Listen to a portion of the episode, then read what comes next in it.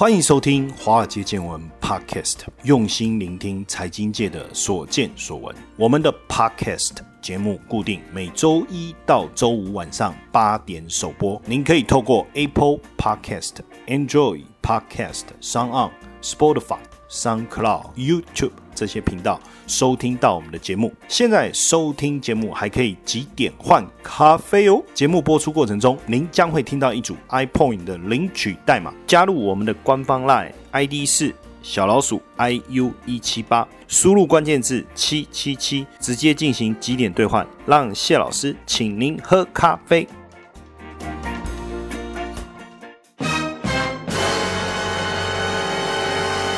好，大家晚安，欢迎收听《华尔街见闻》Podcast，我是古怪教授谢承彦。哇，真的是从来没有看过两岸三地的投资人这么癫狂啊！全球史上最大的 IPO。蚂蚁集团两地的投资者啊，就是用一连串夸张的数字啊来呈现哦。我们就先讲大陆跟香港的数字哈，因为这一次就是在 A 股上市跟港股上市嘛。那 A 股认购的金额总共多少？十九点零五兆人民币，在港股是动资的港币一点三兆。那这数字合起来有什么了不起哈？稍微跟各位换算一下哈，根据世界银行的数据哈，英国的 GDP 是二点八三兆美金，那 A 股认购金额十九点零五兆人民币，那换算美金是二点八五兆，所以光这个认购金额已经超过第六大经济体英国了，再加零点零二五兆。刚好超过印度的 GDP，结果港股动资港币一点三兆，换算美金零点一七兆，加起来刚刚好超过印度，等于光大陆跟香港两地认购的规模就相当于全球第五大经济体，太可怕了，真的太可怕了。那目前上海跟深圳两个交易所的市值规模合起来是多少？人民币七十三点六兆，所以把中港两地认购蚂蚁的这些投资者的财力加起来，刚好 A 股。规模的百分之二十七。再讲个数字啊，香港一共有一百五十五万人哦，加入蚂蚁新股认购的行列，所以等于每四个港人，香港人就有一个参与认购。所以蚂蚁集团真的是人气王哦，也是动资王，而且它集资三百五十亿美金啊，就干掉了上一次的集资王沙特阿美，变成全球第一。那以目前来看，瑞信估计啊，蚂蚁集团接下来的年复合成长率大概是三十二趴。那如果给它的 PEG 啊，如果落在一点二或一点四倍，PEG 就是本益比再除以成长率，分母是成长率，那这个呃分子是本益比，所以我们推估本益比，法人认可的本益比大概是落在三十八倍到四十五倍。好，那根据蚂蚁集团今年上半年的获利啊，是这个人民币两。百一十二亿啊，哈，那如果假设下半年跟上半年一样的话，估计大概换算成港币，今年的 EPS 大概是一点六。但是因为上半年毕竟有疫情的影响嘛，下半年包括十一长假、双十一、双十二这样冲下来的话，实际上我估计搞不好今年蚂蚁的获利应该可以达到两块钱哦，两块港币。呃，我的算法还稍微保守一点，因为上半年零点八嘛，下半年我估它一点二好了，那就赚两块。那两块的话。按照刚才三十八到四十五倍本益比的话，二乘以四十五九十块，那所以它的认购价八十块应该还算 OK。但是因为跟蚂蚁集团相近的企业就是在美国挂牌的 PayPal，那到九月底的时候，我们去看 PayPal 的本益比是多少？八十倍哦。所以如果用这个八十倍来给他，把这个八十倍的本益比给他的话，那不得了，要许我。哎，我刚才算他赚两块嘛，乘以八十，那他不就应该值港币一百六十块？那有没有道理哈？就我我说下半年会比较好，有没有道理哈？因为上半年是受到疫情影响，消费比较有压抑嘛，对不对？下半年有十一长假、双十一光棍节，报复性消费的可能性很大。因为我们最近在看双十一的一个消费。的一个情况已经很出乎意料的惊人嘛，线上支付业务一定是利多嘛。那一般来讲，下半年业绩又远大于上半年嘛，所以我估两块钱，搞不好还算保守哈。所以我这样估也不是没道理，因为我们已经看到法人圈已经迫不及待。在进行私下交易哦，香港叫做暗盘。那到二号为止，已经有三笔暗盘，分别是一百零八、一百一十五跟一百二十块，等于比申购价八十块分别多了三十五趴、四十三点七五趴跟五十趴。就是我没办法认购到的人，那你认购金额是八十块，我愿意多出五十趴，就是四十块，一百二来认。那刚才我讲嘛，如果他今年赚两块钱，按照 PayPal 的本益比去算，那值一百六十块，那一百六减一百二，那他还在赚四十块，哎，所以划不划算？而且上市以后第十个交易日就会被纳入香港的相关指数啊。包括国企指数、科技指数、恒生综合指数啊，所以这样看起来是很诱人的。而且不止中港两地的投资者疯抢，我们台湾寿险业者像国泰、富邦、中寿也抢进啊。当然，最后结果出来，国寿是每股港币八十块取得九百八十八万股，再加两千三百四十五股了哈。那总金额是将近八亿港币，换算台币差三十亿哈。那富邦是每股港币八十。块取得十八点八万股，如果包含其他的佣金跟一些税费的话，哈，交易总金额大概是五千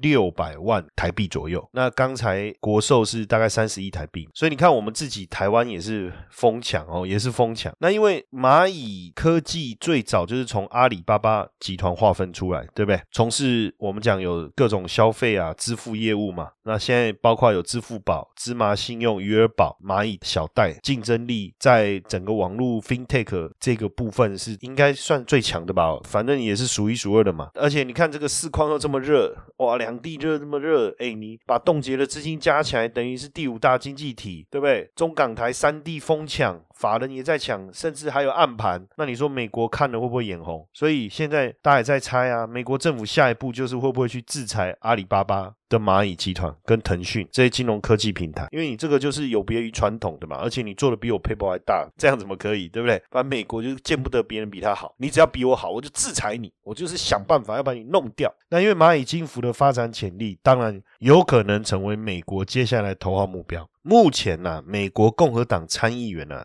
其实已经有在呼吁白宫啊，要考虑阻止蚂蚁金服的 IPO 嘛。那白宫可能也会用中国大陆政府可能透过蚂蚁金服来取得美国用户的金融资料的这样的理由，来阻挡蚂蚁的 IPO。当然，我觉得很困难了哈。那因为蚂蚁金服大部分的市场在中国大陆嘛，也不在美国嘛，所以如果真的要让蚂蚁集团得到致命性的打击，可能就要祭出冻结金融系统这。这种严厉的手段来让蚂蚁损伤惨重，当然目目前都还没有，因为这次美国总统大选的情况看起来应该川普胜选嘛，对不对？好，那如果是这样的话，哎，那有没有可能真的再来过，把蚂蚁列入这个制裁的对象？那你看哦，那既然是这样，那你马云这么多人虎视眈眈，虽然很热啊，创了很多记录嘛，对不对？人气王、动之王、最大的 IPO 啦，哈，但是大家对你是虎视眈眈的，有多少人看了眼眼红啊？对不对？连我看了都眼红，对不对？马云。你为什么这么厉害？你为什么这么有钱？对不对？看看了当然眼红，奇怪了。结果你看五号嘛，不就今天嘛，对不对？本来今天是不是要顺利 IPO？结果你看前几天，中国证监会官网发布，中国人民银行、中国银保监会、中国证监会、国家外汇局约谈。约谁？马云来喝咖啡，没有拿铁了哦，纯黑咖啡哦，要不要加糖？要不要加奶精？来聊一下。哎，这为什么突然来这么大的动作？大家就开始讲说，哎，发生什么事？没有吗？你你马云，你就是为什么不管好你那张嘴呢？你为什么要在公开场合外滩金融会议这么大的一个公开的一个场合，这么大的一个会议当中，你为什么要讲一些有的没有的？他讲什么？中国金融没有系统性风险。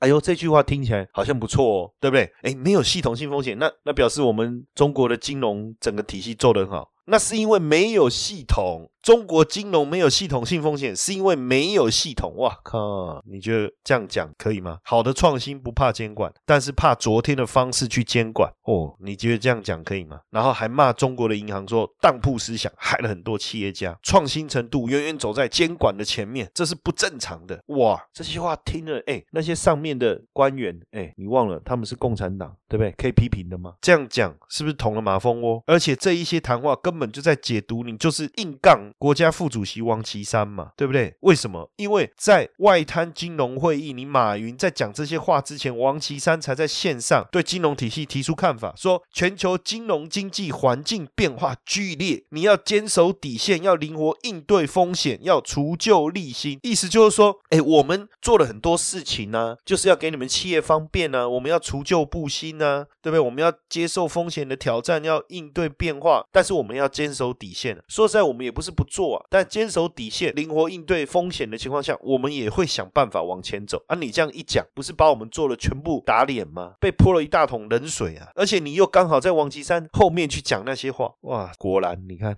二号。约谈，那当然约谈的过程当中，马云讲了些什么，我们不知道，我们也听不到，我们也没有装监听器，对不对？结果果然三号上交所马上发表声明，暂缓蚂蚁科技集团股份有限公司科创板上市的决定。哎，发布完没多久，对不对？港交所也公告暂缓蚂蚁集团 H 股上市。那上交所发表的声明当中写什么？蚂蚁集团可能，他不是说他不符合哦，他说可能不符合发行上市条件或者讯息披露要求，暂缓蚂蚁科技集团股份有限公司科创板上市的决定。这不是很明显吗？就是你乱讲话，我叫你过来跟你讲一讲，你的态度可能还是很硬。好，没关系啊，那我们就这件事就先停吧，对不对？啊，不得了，背后多少人眼红？那你又这样乱讲。讲话嘴巴要紧一点嘛，对不对？你不要说男人过了四十岁就剩一张嘴，你这么有才华可以赚这么多钱，这时候嘴巴闭紧一点嘛，不要老是想要出风头嘛，你已经够出风头了嘛。而且中国金融监管机构约谈蚂蚁集团创始人马云，还有两个高层，这两个高层是谁？除了马云，还约了两个谁？董事长。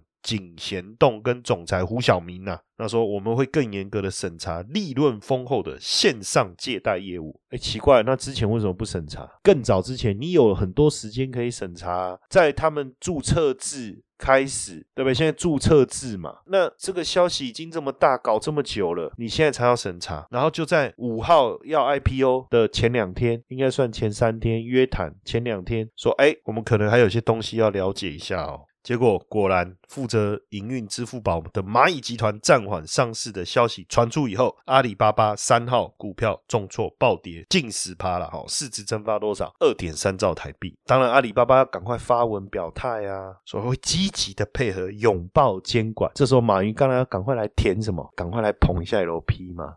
坏就坏在那一张嘴，但是我觉得啦，这个史上最大的 IPO 应该是不会停了，因为这背后牵扯的利益太多了啦。但是至少要下下马威嘛，要不然以后如果每一个搞这么大规模的 IPO，然后每一个哎上来都不得了，呛这样一几句，哇，那以后的监管还得了？哎，你不要讲啊，连这个川普不是都说，他们七月的时候不是叫四大巨头苹果的库克，对不对？脸书、Google 还有亚马逊反垄断的检讨会议啊？为什么要这样做？川普也讲啊，他说，哎，为什么我的讯息贴在 Twitter 啊、推在脸书都被你们删掉？哦，你们媒。体垄断没有言论自由。好，那如果你们要这样搞，你们现在变大了嘛？你们要这样搞没关系啊，我想办法用行政手段让你们听话。所以开了这个反垄断的这个检讨会议、听证会，然后四个巨头找来，然后开始问问题。哎。你们为什么要这样搞？不过那个会议也很瞎啦，哈，至少比马云这个公开了，因为马云这个四大监管机构找他去谈内容谈什么我们不知道嘛。但是至少这个美国的四个科技巨头被叫去这个听证会，至少全程还录影嘛。当时这个影片网络上大家也看得到了，只是那个都七月底的事情了嘛。只是说想起来也也是好笑了。那时候还问说，哎，你你们是不是支持拜登？哎，奇怪，你现在是反垄断还是来讨论这个候选人的支持者表态？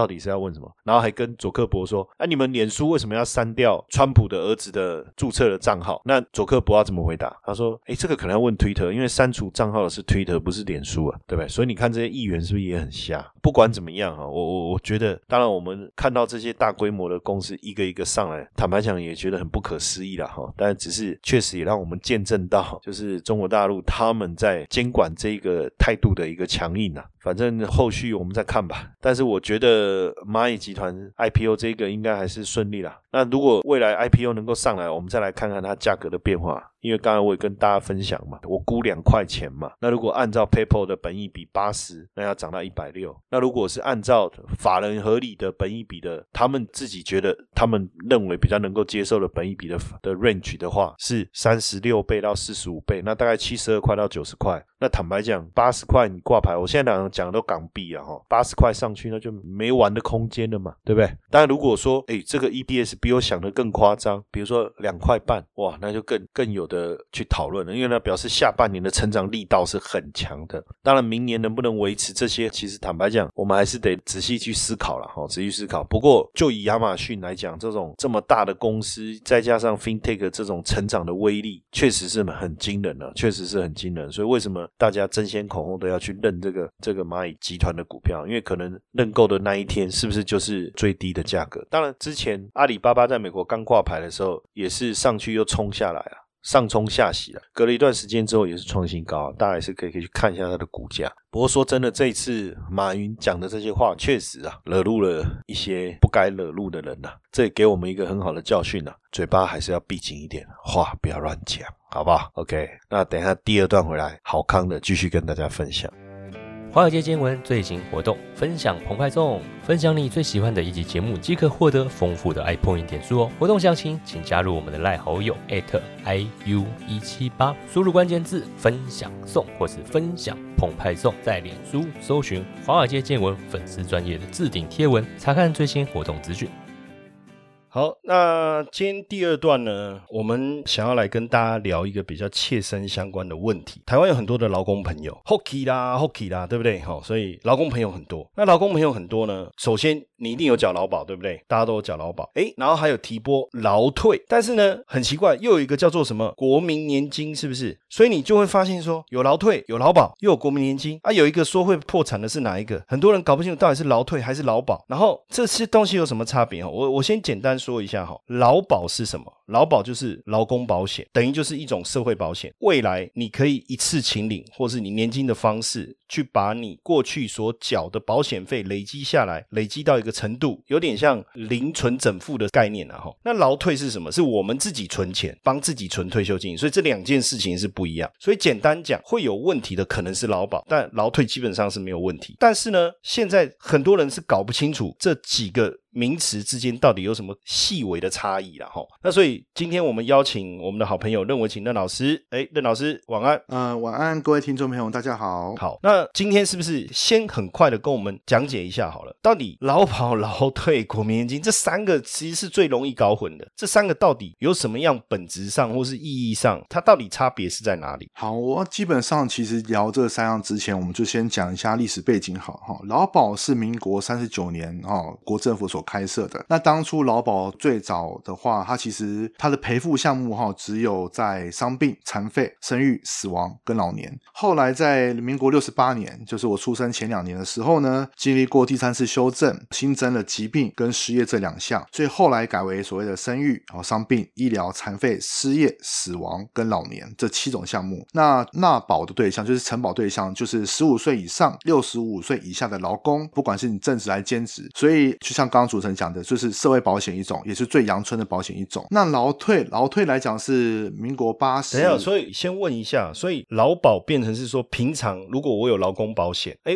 我如果生小孩住院或者什么，可能会有一些给付，或者是说我工作的时候受伤，这可能有一些给付，有点像医疗保险的概念啊。对，没错。比如说我们像目前最常碰到的失业，好了，像最近这两年失业率也不少。那一般如果说在公司之前员工的时候呢，这时候就是你可以去申请失业给付。那劳保局就会从你的投保薪资提拨百分之六十，然后会给你三到六个月之间的失业给付。它的费用来源就是来自于你的平常所缴劳保费用，所以是预防你碰到一些意外状况，或者是说经济遭受到一些变折的时候，它所设立的一种叫做防御机制。那接下来我讲劳退部分好了。那劳退来讲是在民国，记得的话是八十七年，八十七年时候是由劳动部制定的，因为刚刚我们讲劳保是劳保局制定，那现在目前是讲劳动部制定。那劳动部制定来讲，它就是。劳工退休金条例后来在在两千零四年的时候，那时候就决定说，二零零五年那一年决定所谓新制跟旧制。那时候我相信应该很多人都会面临到一个很大的问题点，就是我到底要换新换旧，还是要维持？因为我们那时候印象最深刻是我那时候打工啦，本来是旧制，后来不知道为什么被洗脑成说我改成新制。那其实我后来念了法律跟保险之后，才发现到说我那时候应该是被洗脑掉，因为我当时应该是要从旧制维持，再从新制开始，而我那时候不是，我那时候是从头到尾就是从旧转新，所以我大概这样算下来，我损失不少，因为旧制的保险的退休金给付还蛮高的，那所以它是针对说今天你你如果已经退休的话，劳退劳退嘛，最近针对劳工退休之后，为了要延续你的生活给付方式，它会一样会有所谓一次给付跟所谓年金给付，跟劳保年金很像，所以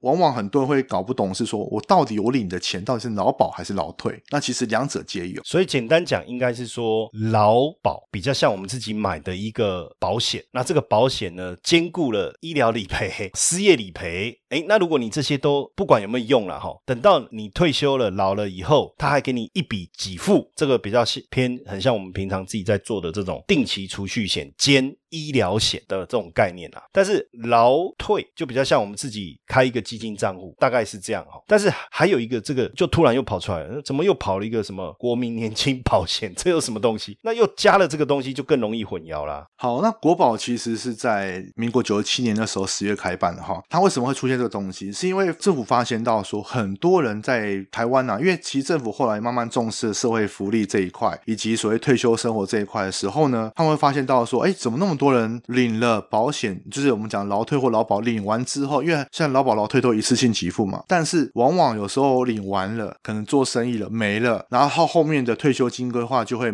那基本上后面的生活费就不存在了。所以为了要延续这样一个社会福利呢，就是衍生出一个国保。那国民年金保险就是说，今天你如果没有任何社会保险，比如说你没有劳保，有些家庭就会往往会收到说一张单子，就是来自于健保局所给的，哦，就是哎国民年金缴费单，就会有三个条码嘛，那你要去 C 本去。缴缴费用，那你有有时候觉得是缴很奇怪，是说为什么我缴这笔钱？其实它就是说，今天你如果没有任何的劳保的时候，这时候就会寄张单子给你，要去缴费用，让你去强迫自己出去，是你希望你强迫自己出去。那问题是为什么会讲希望？是因为其实劳保跟国保当初设计的过程中，其实蛮累人的。为什么？因为国保要寄发通知的时候，往往还要跟劳保的名单去做比对，因为毕竟它是针对没有社会保险的，没有余保，没有公保，没有军保。保没有劳保，这四保不存在的人才会有所谓国民年金的存在。那它的部分来讲，其实它的给付项目来说，它有生育，也有生育哦，有身心障碍，有丧葬，有遗嘱年金，还有所谓的像呃老年年金都有，也是针对说在退休之后，它主要是针对退休之后规划比较多一点。那其实我们通常在理解劳退的时候啊，我还是跟大家先讲一下，哦劳退其实有它的好处，比如说第一个，它有一个节税效果，一年三万六的节税效果，这个你。在收入上面可以当做一个扣除额把它扣掉，所以这个还是有一部分的节税效果。那你自己买基金，同样存了三万六，这个就没有办法在扣除额上面扣掉了。再来，当然就是累积退休金嘛，哦，强迫你自己储蓄。但是很多人也在讲说，哎，那强迫储蓄，可是报酬率怎么样？因为你如果强迫储蓄的话，你的报酬率还是要不错啊，对不对？那至少政府劳退的部分，它有一个保证收益啊，就是两年期定存保证收益啊，是一点。零四，所以假设万一政府操作赔钱，真的赔了，他就补亏损给你啊，所以他有这些好处了。那我也帮各位做一个试算哦，比如说假设今天你的薪水是五万块，雇主帮你提拨六趴，好放到这个你的劳退个人账户，那就是三千块，你你就可以去累积嘛。那比如说你薪水三万，他就帮你提拨六趴是多少？一千八百块钱。那你薪资假设我们就这样算，每年又成长百分之一，那到了六十五岁的时候退休，那你可以领多少钱？好，假设我现在都没有自提，因为这个六趴我们自己也可以提六趴，公司帮你存一千八，你自己也可以存一千八。假设你都没有跟着存，你每个月退休还是可以领到九千多，快一万了，诶，也是不错啊。那如果公司帮你提六趴，你自己也提三趴，大家可以领到快一万五。那当然，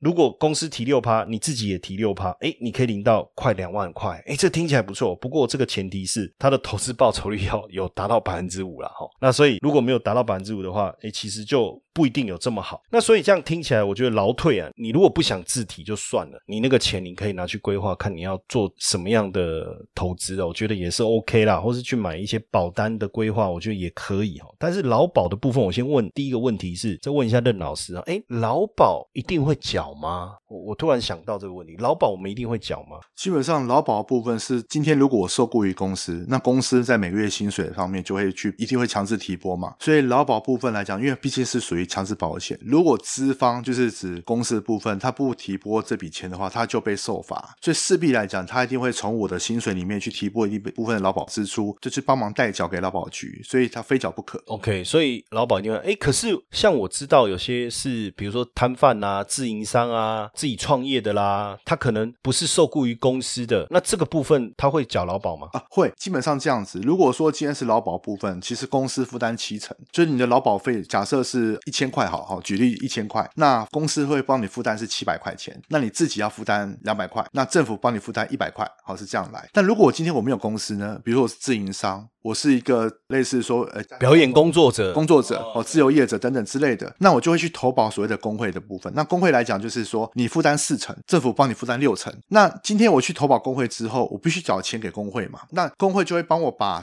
百分之四十拿出来，帮我代缴给劳保局。所以好，如果今天我没有缴这笔钱，那工会当然不会帮我们继续投保，劳保年资就中断。所以基本上来讲，不管我是从工会角度还是从劳方角度，基本上呃就变成还是这样强制纳保。那所以像如果我今天没有工作，我就不可能缴劳保了嘛，那不就中断了嘛？对啊，可是问题是刚刚讲过嘛，如果今天你没有工作，你没有劳保，那其实国民年金就会寄给你单子了。就是会收到一个国民年金。那大家都说会破产啊，所以我国民年金我就不想缴啊，可以吗？我就不要缴啊。呃，其实国民年金怎样吗好好，那其实国民年金，因为它虽然是强制缴纳，但其实在国民年金的那个条例里面，并没有针对你如果不缴或是缴不起的人，会有所谓的裁罚动作，也不会因为你没有去缴国民年金，那政府就对你做强制执行。一般来而言，其实对于无力缴纳或者是一时不方便的人，国家其实都会有所谓提高补助啦、分期啦、缓缴等制度，那解决被保险人的困难，也就是解决民众的困难。可是如果今天你已经超过十年不缴费用，好，就是你国民年金哦，十年不缴费，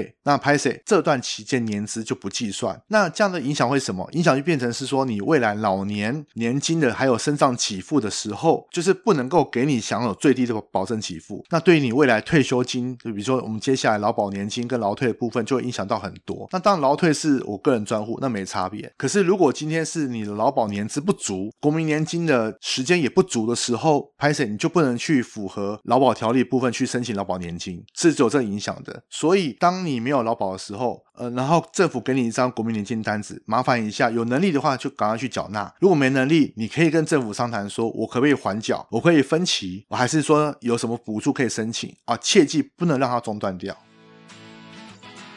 接下来就是我们今天的彩蛋时间，iPhone 领取代码 B 二七六一。活动详情呢，请到下方的说明栏观看。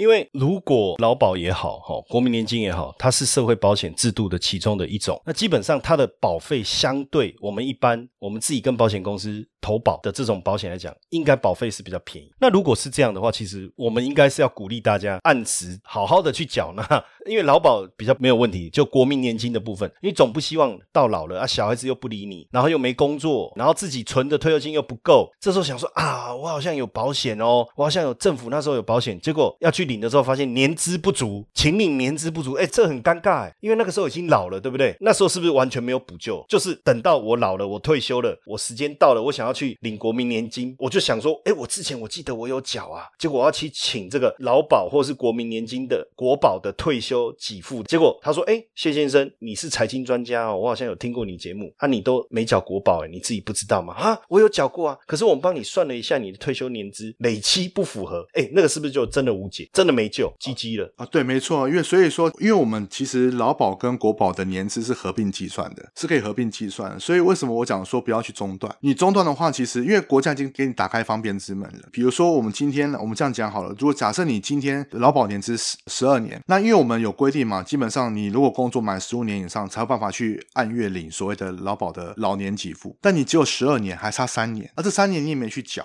就是没有缴国民年金，那你的劳保年资就是在十二年。没有啊，我要去领之前，我赶快补三年的国保。啊、没有问题是说你过去的事实已经发生了，所以你你的年资就得要重新计哦，他不是说我缺三年，我总共要缴多少钱？我盖好利啦。呃某某某某安呢啊，所以、哦不是哦不是不是这不是说我十二年好，那我现在缺三年啊你？好，伯伯你这么讲嘛，这三年爱老我这钱，我盖好利啦。哎，没啥呢啊，所以啊，不是这样。我跟你讲，以前哦，很多人就是因为这个原因，所以呢，比如说我最常碰到的是，呃，老板没有帮员工保劳保，结果呢，员工一状告上了劳保局，那后来做裁罚，那劳保就想说，哎，那我把过去把它缴掉不就好了嘛？拍谁？现在不行，现在目前你如果没有缴，就是没有缴。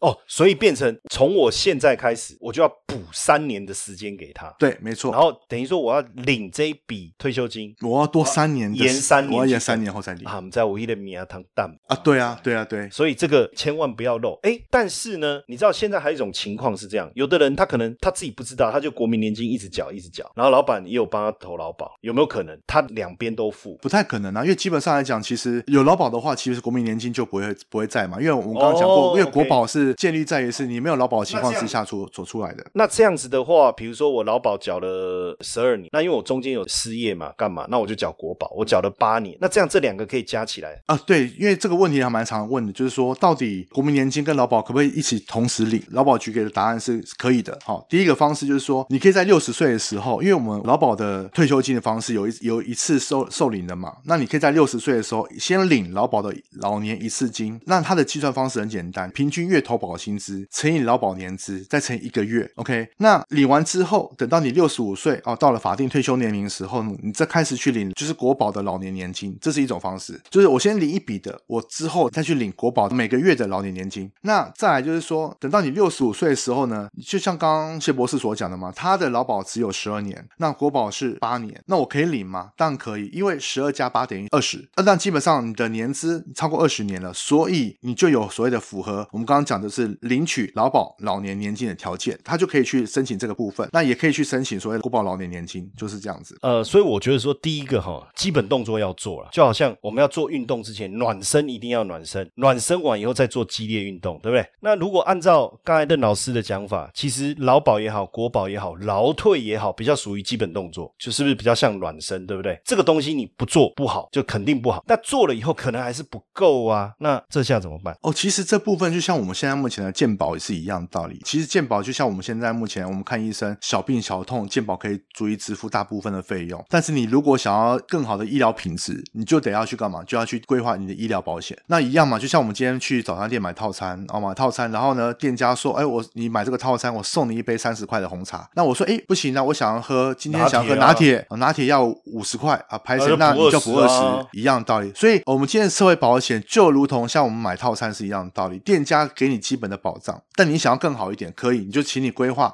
更好的医疗保险，或是储蓄保险，或是所谓投资型的商品，让你自己在老年的退休生涯时候能够过好一点，或甚至可能之后的医疗品质能够过好一点。因为现在目前，因为毕竟老了很多啦。对他，我知道任老师等一下一定又会讲说，哦，因为以他的专业嘛，他一定会说啊，那你要来做保险规划啦，对不对？好啦，但是因为我有一个争议点啊，就到底我们要做保险规划，还是我们去做一些基金的投资？因为各有各的说法，对不对？但因为今天时间的关系，下一次我们再邀请任老师啊，我们再来跟他辩论一下，到底是不足的部分，我用基金买 ETF 来去累积，还是用保险来去累积，好不好？OK，任老师，那准备充足一点，下次来 PK 一下哦。好的，没问题。好，那今天晚上我们就到这边，谢谢大家的收听，谢谢，晚安谢。谢，拜拜。如果大家喜欢华尔街见闻 Podcast 的话，请记得给谢老师一个大大的五星评分哦。